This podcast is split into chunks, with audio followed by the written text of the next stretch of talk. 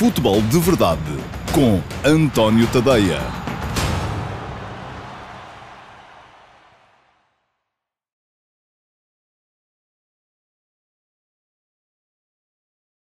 Olá, muito bom dia a todos. Eu sou o António Tadeia. Este é o Futebol de Verdade de terça-feira, dia 22 de setembro de 2020.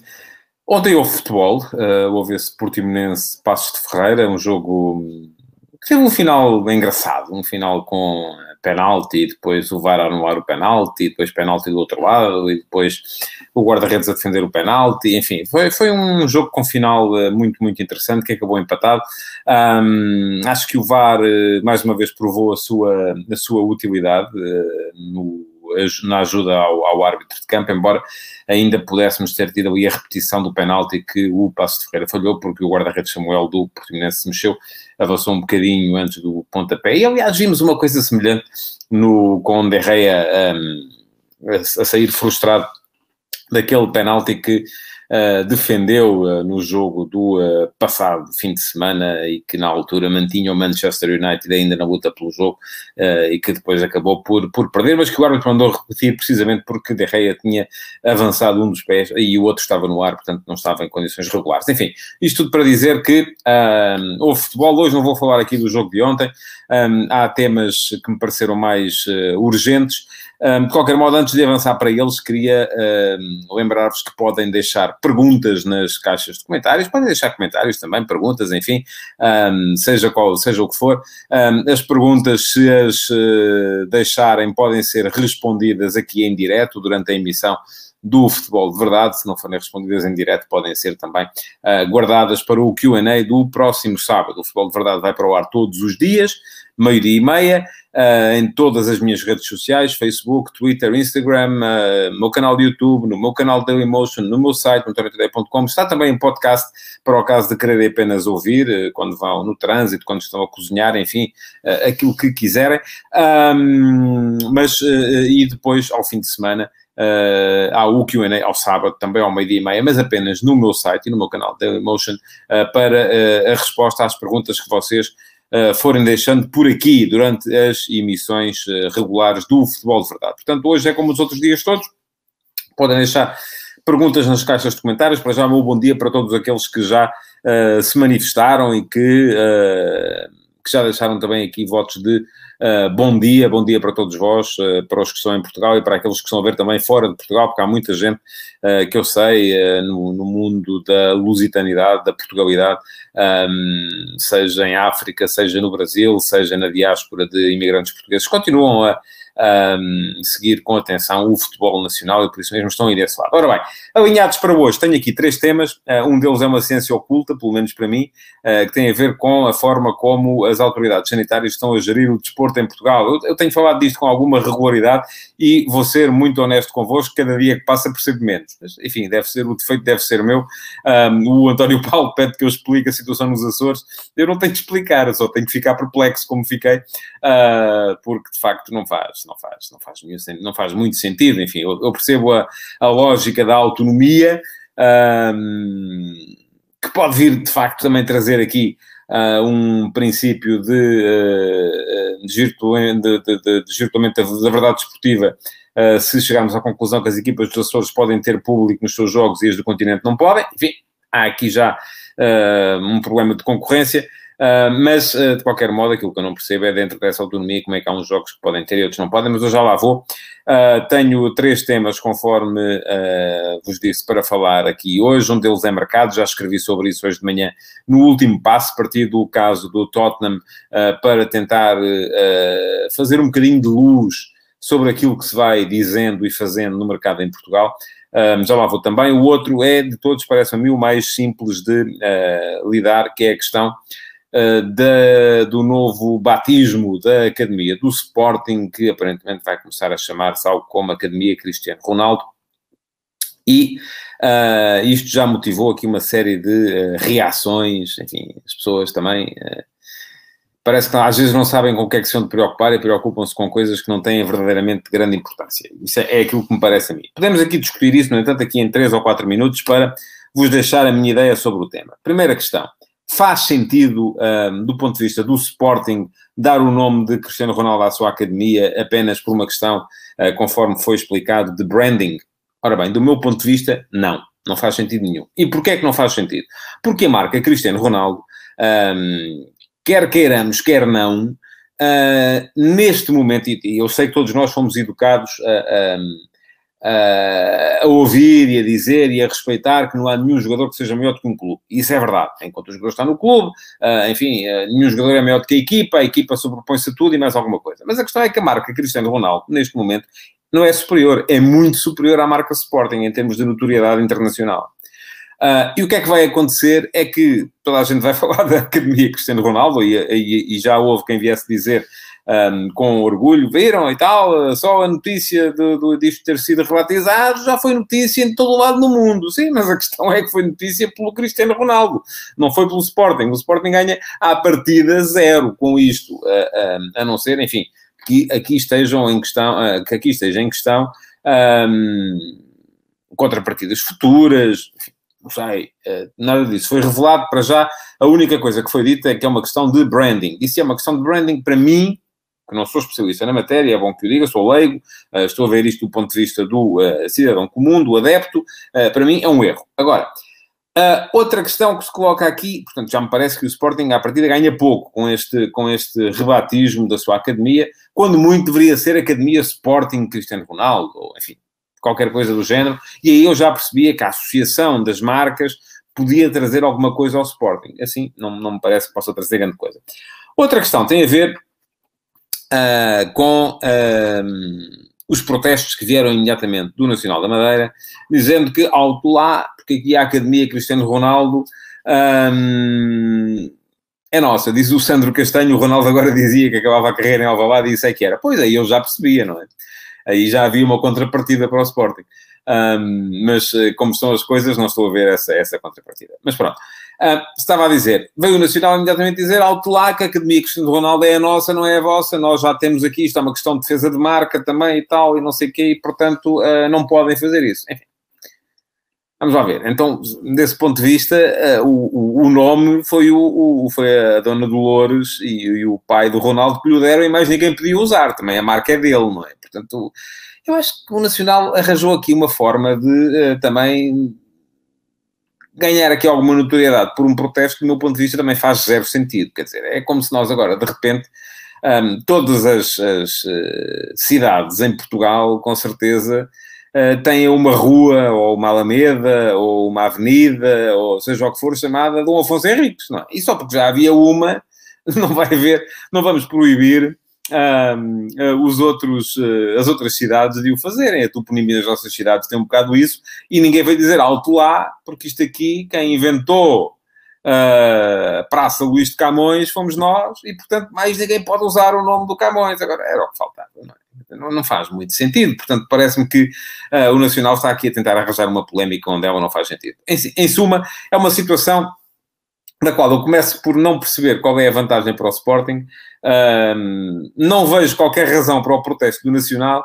Uh, e, enfim, tudo isto a única coisa que vai servir, de facto, é para que o Cristiano, na próxima vez que vier a Portugal, com certeza, uh, se possa fazer ali uma espécie de reinauguração da, da Academia do Sporting para mostrar os colchões novos e as mesinhas de cabeceira e, a, e o mobiliário uh, e os novos relevados um, e, um, e pronto, e aí sim nesse dia a associação de Cristiano ao Sporting poderá estar nas notícias. Outra coisa que, no meu ponto de vista, também faz pouco sentido é que isto depois acabe por. Um, diz o Bruno Pinho, já agora eu pedia ao João uh, Piecho que, que, voltasse a colocar.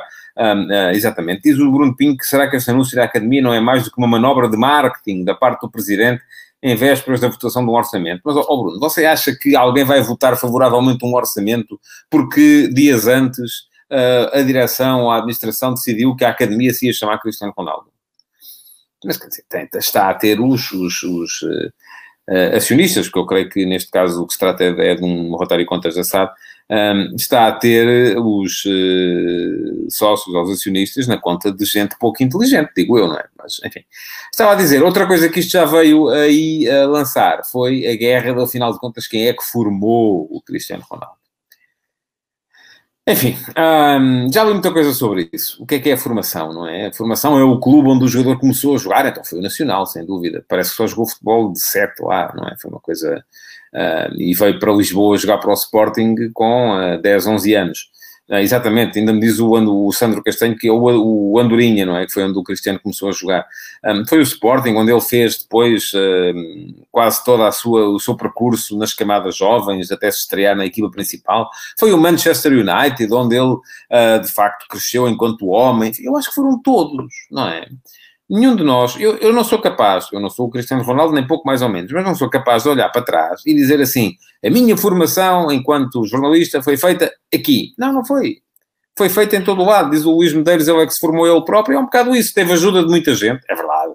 Teve ajuda de, de quem lhe deu, o ajudou nos primeiros passos no Andorinha, depois no Nacional, depois de quem uh, lhe foi dando formação futebolística no campo no Sporting, uh, de quem o fez crescer no Manchester United, e aí, enfim, é Alex Ferguson, é Carlos Queiroz, é, teve ajuda de todas essas, de, até os conflitos com o Mourinho, depois no Real Madrid, também tiveram influência, tudo teve influência naquilo que é hoje o Cristiano Ronaldo. Toda a gente o formou e ele formou-se ele próprio também. Portanto, enfim, essa é uma conversa, uh, uh, conforme dizia, agora lembrei-me do Jorge Prostrelo, conforme dizia o Jorge Prostrelo, é conversa para boi dormir. Enfim, não interessa nada uh, e não me parece que haja sequer uma resposta que seja verdadeira relativamente a isso. Pergunta-me o Pedro André Pires, não acha que seria mais justo colocar o nome de alguém que descobriu tanto talento, inclusive o próprio Ronaldo, como Aurélio Pereira?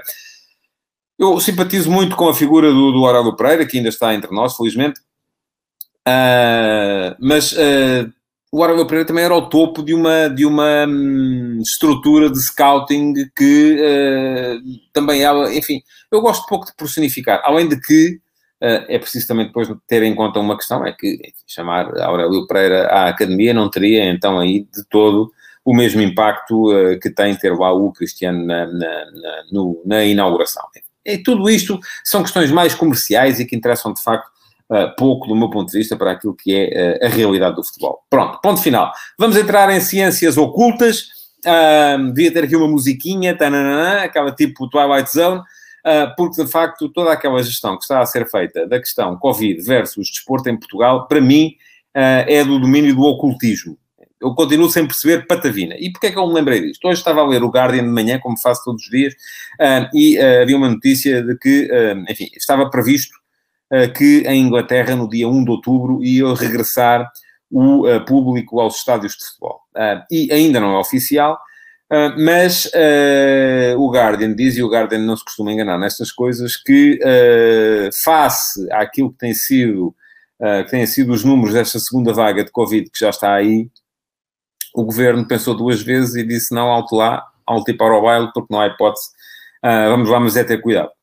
Ora bem, o que é que nós vemos em Portugal? Exatamente o contrário, não é? É isto que me faz achar piada à coisa, porque enfim, não digo que, que, as pessoas não tenham razão, sabem mais do tema do que eu, seguramente, mas quando nós tínhamos os números uh, baixos, controlados e tal, e quando se dizia o Sporting Clube Braga fez uma proposta para fazer um jogo amigável com o Real Valladolid, com público, fazer um teste. Houve mais propostas, com certeza. Estou-me a lembrar dessa. Não quero ser injusto com outros clubes que possam vir a ter, possam ter feito também propostas desse género. Uh, e nessa altura, na mesma altura em que autorizava o público nas touradas, o público nos espetáculos, o público na festa do Avante, a DGS e o governo vieram dizer alto e para o baile não pode ser. Não pode ser porque uh, não há condições, e tal e coisa. Bom, depois, hum, agora que temos aí outra vez os números uh, de, de, a disparar, que temos outra vez números ao nível daqueles que tínhamos no, no, quando foi a primeira vaga da pandemia, o que é que vemos? Vemos o secretário de Estado do Desporto, o João Paulo Rebelo, a dizer que há um, espera ter nas próximas semanas um plano para o regresso do público aos estádios. Uh, e vemos uh, o uh, presidente da Liga, Pedro Proença, que, pelo menos aí é preciso que se diga, foi sempre coerente, sempre quis o regresso do público aos estádios, e eu ainda estou convencido que é o melhor, é que o público regresse aos estádios. Dizer que tem a promessa de que na reunião do próximo dia 2 de outubro a DGS lhe vai apresentar um plano para o regresso do público aos estádios. Ora, do mal ou menos, ainda bem, porque eu acho que é bom que regresse o público aos estádios. Aliás, basta ver aquilo que foi um, o início dos campeonatos distritais, dos campeon do, do, do, Campeonato de Portugal, com equipas a desistirem, porque não nos podemos esquecer de uma coisa muito simples. É que se na Primeira Liga o impacto uh, da, da, das receitas de bilheteira, sendo maior, é, em termos percentuais, menor naquilo que é o orçamento dos clubes, porque há televisão, porque há merchandising, porque há uh, cotizações, enfim, há mil e uma formas, há, há, transações de jogadores, há mil e uma formas de um, fazer receita. À medida que vamos descendo na pirâmide do desporto em Portugal e que vamos chegando à base, uh, a bilheteira é praticamente toda a receita que um clube tem. E, portanto, se lhe tiramos a possibilidade de ter público nos jogos, os clubes não têm maneira de sobreviver. E, portanto, param. Da mesma forma que param uh, uh, os escalões de formação. Porque, enfim, se, se, não há maneira dos miúdos, e muitos deles ainda funcionam à base das mensalidades que os pais dos miúdos vão pagando, para os miúdos poderem treinar e jogar. Mas se não há condições para haver treinos, se não há condições para haver competição, muitos pais vão começar a dizer, enfim, vale mais ter os miúdos em coisas eh, onde o dinheiro possa ser, de facto, eh, possa ter um, um retorno visível. E, portanto, vão retirá-los. E a partir do momento em que os retirarem, as receitas também vão desaparecer no setor de formação e desaparecendo as receitas no setor de formação deixa de ser possível pagar a treinadores, deixa de ser possível pagar campos, uh, porque eles também são, uh, têm que ser, se forem de, de, de, próprios, têm que ser mantidos, se forem uh, alugados, têm que ser pagos, e portanto tudo isto acaba por estagnar. Ou seja, eu não estou, de facto, contra, uh, aliás, estou a favor e sempre estive e continuo a estar, do regresso, uh, do, do, regresso do público aos estádios. Uh, acho que faz todo o sentido que o, que o público regresse aos estádios, já lá devia estar. Aquilo que eu não consigo perceber é a razão pela qual, quando tínhamos os números como tínhamos, controlados, isso foi sempre travado, e agora que parece que está aí outra vez o fim do mundo, um, vamos dizer alto lá, agora é que vamos mandar a malta para os estádios. Enfim, há aqui alguma coisa que me está a escapar. Eu, eu tenho visto aí alguns comentários vossos, são basicamente perguntas um, não vi ainda nenhum que me explique porque é que isto acontece. Gostava de perceber. Deve haver alguma razão. Uh, uh, não sei se de repente uh, a única ideia foi o público não regressar à mesma altura que, na mesma altura que os miúdos voltavam às escolas e vamos a ver ainda o que é que vai dar isso. sendo que aqui também sou daqueles que acham que os miúdos têm mais é que estar na escola. Da mesma maneira que acho que têm mais é que estar a praticar desporto, porque vamos pagar isto muito caro se eles deixarem de praticar desporto de repente. Outra coisa que eu não compreendo e que gostava de perceber. Uh, e o Pedro Proença, ontem, do meu ponto de vista, esteve bem. Ele tinha que ser mais agressivo. Tem que ser mais agressivo na forma de explicar os seus pontos de vista uh, e tem que uh, começar, desculpem a palavra, a marimbar-se para os consensos. Porque isto não vai lá com consensos. Isto não vai lá evitando o confronto. Há alturas em que é preciso encostar, de facto, as pessoas à parede. E da mesma maneira que, e quando digo as pessoas, são não só as autoridades de saúde, como os clubes naquilo que são as guerras entre clubes. Um, eu lembro-me sempre uh, de, de, de, uma frase de um de vocês aqui que eu adorei, achei que é que isto é, é basicamente em Portugal uh, o futebol é uma creche e quem manda são os miúdos, portanto não são os professores. Ora bem, o Pedro Proença tem que ser de facto mais agressivo e tem que começar a chamar a atenção para estas incongruências uh, que têm sido as tais decisões casuais. As decisões casuísticas de que o Pedro Proença se queixou ontem, porque cada delegado regional de saúde decide de uma maneira, e eu até disse ontem uma coisa que eu já tinha dito aqui há uns dias, que é, uh, se continuamos assim, as competições não vão chegar ao fim. Porque não vai haver condições para isso. Porque se de repente o delegado regional uh, de Alguidares de Baixo decide adiar o jogo, mas o delegado regional de Alguidares de Cima decide que não, que o jogo é para ir avante, um, isto vai dar uma Bernarda de tal maneira grande que ninguém se vai entender. Vou ler este comentário do uh, Diogo Gomes. Uh, acontece porque a pressão sobre o Estado foi aumentando e ir contra o futebol em geral não fica bem, ainda para mais depois do caso do apoio ao Luís Filipe Vieira. Enfim, não sei se as coisas estão, um, ehm, estão tão ligadas assim. Uh, eu acho que a pressão foi a mesma. já era muita naquela altura. não sei se as coisas têm a ver uma com a outra, mas fica aqui, Diogo, o seu, o seu comentário que eu registrei. Um, ehm, mas ia dizer, que uh, uh, cada delegado de saúde decide de uma maneira e depois começam a gerar-se aqui situações incompreensíveis, como é incompreensível esta de neste fim de semana termos tido um Fontinhas Estrela da Amadora nos Açores com público, porque o Governo Regional dos Açores já autoriza que o público vá para os estádios, mas tínhamos tido um Santa Clara Marítimo, que pertence às competições profissionais, sem público. Ora, isto não faz nenhum sentido. Porque as pessoas tanto podem apanhar o Covid uh, a ver o Santa Clara como a ver, a ver o Fontinhas, não é?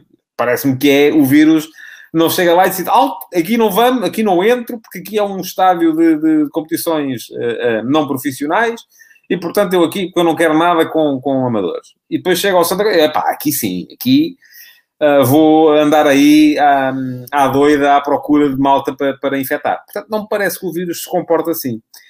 Outra questão que se pode levantar, e eu no início, quando percebi que isto ia acontecer, que íamos ter um Fontinhas de Estrela com público e um Santa Clara Marítimo sem público, eu achei que uh, tinha a ver com a necessidade de salvaguardar aqui uh, uh, a igualdade e a verdade desportiva, porque não faz nenhum sentido para mim que o Santa Clara, nos seus jogos em casa, possa ter público e, e adeptos a puxar pela equipa, e depois as outras 17 equipas do campeonato não possam. Porque isto, do meu ponto de vista, sim, vem falsear aquilo que é a verdade desportiva. Portanto, eu acho que as, as condições têm que ser iguais para toda a competição. Parece que não, parece que não foi por causa disso.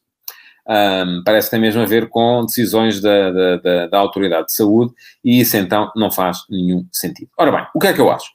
Eu acho que, sim, deve ser. Uh, devemos começar a ter público nos estádios, da mesma forma que devemos ter os miúdos nas escolas, da mesma forma que devemos ter os miúdos a praticar desporto e da mesma forma que devemos incutir, tanto nos miúdos como nos espectadores, um sentimento de responsabilidade um, que um, permita que eles. Enfim, aquilo que nós estamos a fazer, basicamente, é a, a, Se eu digo que deve haver desporto de formação, estou a partir do princípio que os miúdos, mais a mais aqueles que praticam desporto, até podem de facto ser, acabar por apanhar ou contrair o vírus, mas eh, como são atletas, são saudáveis, acabam por não ter Uh, grandes problemas com ele. E depois, aquilo que acontece também é que podem uh, uh, vir a contaminar ou a infectar pessoas de família que elas sim podem pertencer a grupos de risco. E aí sim tem que haver mais cuidado. Da mesma forma, me parece que. Um, o, o, mas, mas isto não, para mim, da mesma forma que não vem anular a necessidade de ter os miúdos na escola, não só para ter, para eles poderem uh, voltar a ter saúde mental, que vai começar a faltar se estiverem a ficar fechados em casa, mas também devem praticar desporto uh, para voltarem a ter saúde física, que lhes faltará sem dúvida se deixarem de o fazer. da mesma forma, acho que para todo este edifício funcionar, porque não há desporto de formação sem receita, por mais baixa que ela seja, e não há receita sem público, uh, e não há público se não houver autorização para o público entrar. Portanto, aquilo que temos que pensar é num plano que seja coerente. E temos que pensar num plano que seja coerente não só em termos de autorização para o público, como também em termos de uh, forma de lidar com uh, os casos positivos nas competições desportivas profissionais. Porque aquilo que vimos até aqui Uh, peço desculpa se não concordam, mas foi uma balbúrdia de tal maneira que ninguém se entende.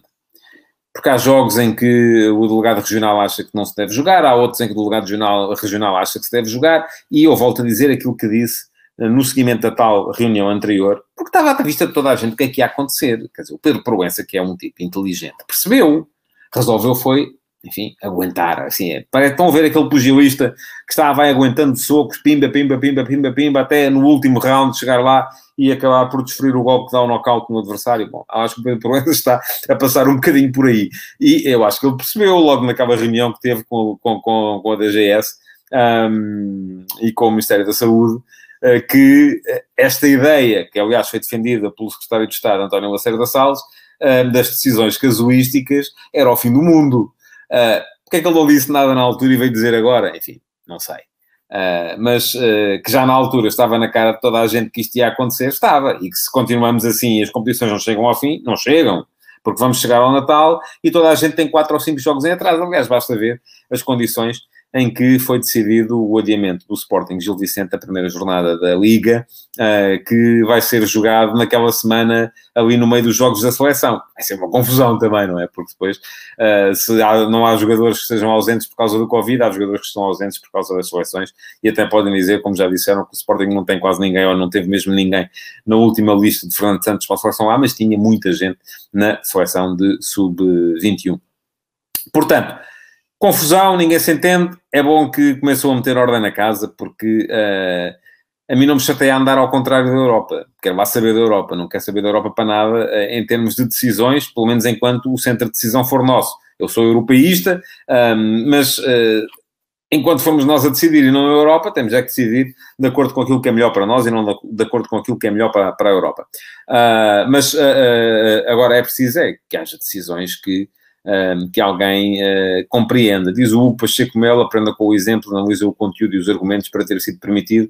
Em último caso, questiona o porquê da Liga, mesmo assim, não autorizar nos seus eventos e a FPF ter autorizado esta, esta exceção suportada pelo governo dos Açores. Ora bem, um, pronto, eu admito que tenha a ver com a tal uh, questão da, da, de manter a verdade desportiva. Não sei, veremos o que é que os próximos dias nos vão dar. Queria falar-vos um bocadinho ainda de mercado antes de chegarmos ao fim deste futebol de verdade e ainda tenho 5 minutos.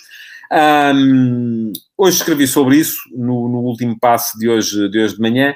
Uh, peguei no caso do Tottenham porque me está a fazer um bocado de confusão que o Tottenham não seja capaz uh, de conseguir um avançado para rivalizar com Harry Kane uh, na equipa principal. O próprio Mourinho, a semana passada, veio dizer que Harry Kane é o único novo que tem no plantel e que, portanto, joga sempre. Uh, e o Tottenham vai ter, neste início da época, muitos, muitos jogos e não é possível a Kane jogar sempre.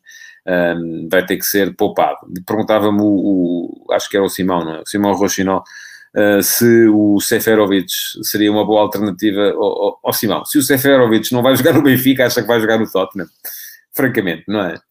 Uh, eu acho que não, mas uh, agora, isto é, é, a tal questão de percebermos o que é que o, que é que o mercado nos, nos dá. Quer dizer, eu, eu, eu, de repente olho para os, para os jornais de hoje e vejo que parece que apareceu uma mina de ouro em, em, Southampton, não é? O Southampton de repente tem 20 milhões para dar pelo Jovan, tem 40 milhões para dar para o 45 para dar pelo Florentino. E uh, só para vos colocar em, em, em linha, o Southampton recusou uh, a vender Danny Ings ao Tottenham. Eram um dos avançados que o Tottenham quis e o Tottenham já tentou ir buscar o Swarworth ao, ao Trabzonspor. Ele estava emprestado pelo Palace, mas o, o, o, o Trabzonspor tem obviamente direito a ficar com ele se se entender. Tentou ir buscar o base do Eintracht de Frankfurt, tentou ir buscar o Danny Ings ao Southampton, tentou ir buscar o Callum Wilson ao Newcastle. Um, enfim, com exceção do base Doss, que já é veterano, um, são todos jogadores que andam na casa dos 20 milhões de euros em termos de valorização e não conseguiu contratar nenhum no Tottenham. Um, o que é que o Tottenham já fez neste mercado? Acionou, porque foi obrigado a isso, a cláusula de compra de Los Celso, 32 milhões. Um, contratou agora o Reguilon por 30 milhões, uh, foi buscar o Gareth Bale por empréstimo e antes disso tinha de buscar o, o, o Matt Doherty ao Wolves por 16 milhões e o uh, Oiberg ao uh, Southampton por 16 milhões também. Um, ora bem, para substituir o Oiberg, uh, que vendeu ao Tottenham por 16 milhões, transferência dentro da Premier League, jogador de topo e tal, o Southampton admite vir gastar três vezes esse dinheiro por um jogador que não entra nas quatro primeiras opções do plantel do Benfica. E, do meu ponto de vista, devia entrar, porque eu acho que, acho que uh, uh, uh, o, o, Florentino tem futebol para jogar no 11 do Benfica. Mas, enfim, isso são outros 500, não é, não é disso que estou a falar agora. Só estou a falar agora é qual é o racional desta coisa do Southampton, de repente, fazer uma transferência de um médio centro dentro da Premier League por 16 milhões e ter que gastar três vezes isso para ir buscar um jogador para o substituir. Uh, Portanto, isto para mim faz pouco sentido. E isto tem muito a ver com uh, duas questões. Uma delas é a tal bolha inflacionista que uh, se verifica no futebol português. Diz-me o Paulo Guedes que o Jiménez também não jogava no Benfica, era suplente luxo e agora é titularíssimo no Wolves. É verdade, sim, senhores. Uh, mas, apesar de tudo, o Jiménez era a segunda opção no plantel do Benfica, não é? Estava atrás, se bem me lembro, do Mitroglou e do Jonas e depois entrava nos jogos todos. Vamos ver o que é que o Seferovic vai fazer. E com o devido respeito, uh, entre Jiménez e Seferovic, está assim um mundo em termos de qualidade. Um, mas isso é a minha opinião, enfim, posso estar, posso estar enganado. Uh, bom, o que é que eu estava a dizer? É que uh, uh, isto tem muito a ver com aquilo que é a percepção que os clubes portugueses passam para posterior.